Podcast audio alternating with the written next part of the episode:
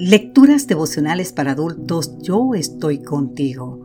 Cortesía del Departamento de Comunicaciones de la Iglesia Dentista del Séptimo Día Gascue en Santo Domingo, capital de la República Dominicana.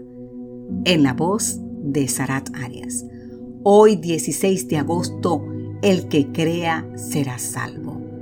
En el libro de San Marcos capítulo 16, versículo 16 nos dice, el que crea y sea bautizado será salvo.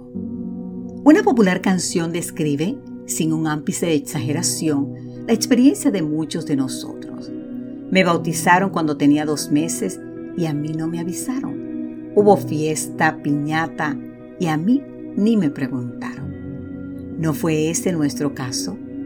A mí me sucedió, así nos cuenta el autor de este devocional. Y aunque no recuerdo nada de la ceremonia, los testigos dicen que cuando me bautizaron, el sacerdote roció agua sobre mi cabeza. Con el paso del tiempo, comprendí que ese bautismo no es el tipo del bautismo del cual habla la palabra de Dios. El catecismo de la Iglesia Católica explica muy bien el significado de la palabra bautizar. Bautizar, en griego baptisein, significa sumergir, introducir dentro del agua. La inmersión en el agua simboliza el acto de sepultar el catecúmeno en la muerte de Cristo, de donde sale por la resurrección con él como nueva criatura. Por lo tanto, bautizar no es rociar agua, sino sumergirse en ella. La acreditada Nueva Biblia Española vierte hacia el texto de Romano 6, 3 al 5. Han olvidado que a todos nosotros al bautizarnos, vinculándonos al Mesías Jesús, nos bautizaron vinculándonos a su muerte.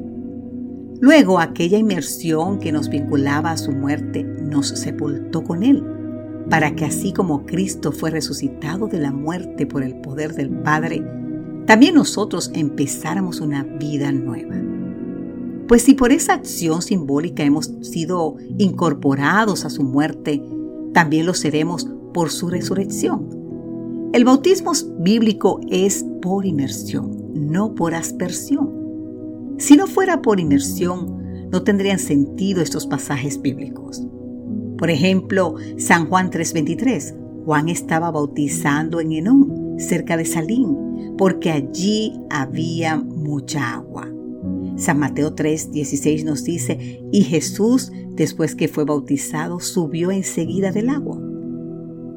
También Hechos 8, los versículos 38 y 39 nos dice, mandó parar el carro y descendieron ambos al agua, Felipe y el eunuco, y lo bautizó. Cuando subieron del agua, el Espíritu del Señor arrebató a Felipe y el eunuco no lo vio más.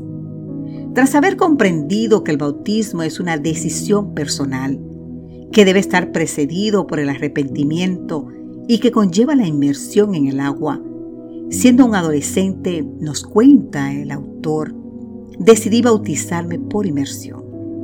Y lo hice porque cuando uno decide participar de ese solemne acto, se hace partícipe de esa grandísima y preciosa promesa de San Marcos 16, 16. El que crea y sea bautizado será salvo. Querido amigo, querida amiga, ¿será que aún no has experimentado el bautismo bíblico y ha llegado el momento de hacerlo? ¿Escuchaste la pregunta?